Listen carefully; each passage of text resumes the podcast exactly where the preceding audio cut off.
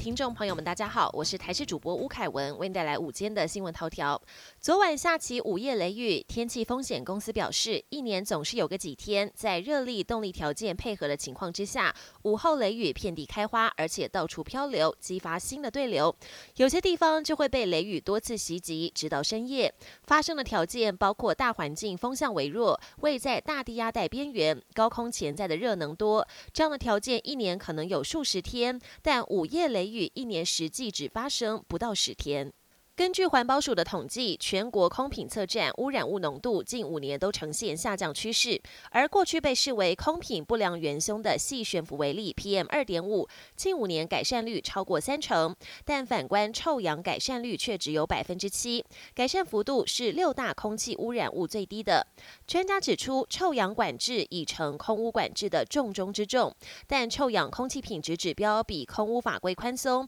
恐怕难以达到预警目的。环保署也正在积极提出对策应应。台湾药价深受健保制价影响，国际药厂能否进入台湾市场也跟健保息息相关。有药师反映，目前已经有十五款抗生素都因为不敷成本，影响药厂生产意愿，也向健保署提出重新议价。台大感染科医师指出，许多抗生素在健保都已经是老药，只剩下糖果价，让药厂都做不下去。而抗生素的研发相当困难严谨，如果没有持续鼓励优良药厂生产，抗药性问题恐怕会更加严重。国际焦点：六四事件三十四周年，香港有多地举行纪念活动，警方出动六千名警力，以涉嫌破坏社会安宁为由，逮捕超过二十人。国安法实施后，在香港公开悼念六四几乎成为不可能。青年香港维多利亚公园再度没有悼念活动，取而代之的是庆祝香港回归祖国二十六周年的市集。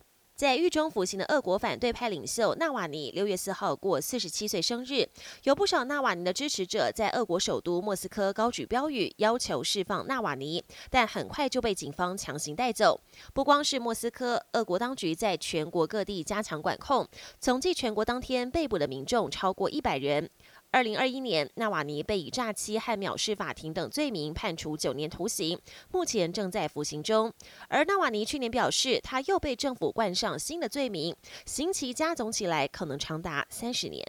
美国华府上空的禁飞区，六月四号当天有小飞机闯入，巨大声响让不少民众胆战心惊。原来是战斗机加速时产生的音爆。美国军方四号紧急派遣 F 十六战机升空拦截一架西斯纳小飞机，因为这架小飞机未经批准闯入华府上空。后来小飞机在维吉尼亚山区坠毁，机上疑似有四个人生死未卜。至于小飞机为何未经批准闯入禁飞区，飞机失事的坠毁原因又是为何，都还有待理清。本节新闻由台视新闻制作，感谢您的收听。更多内容请锁定台视各节新闻与台视新闻 YouTube 频道。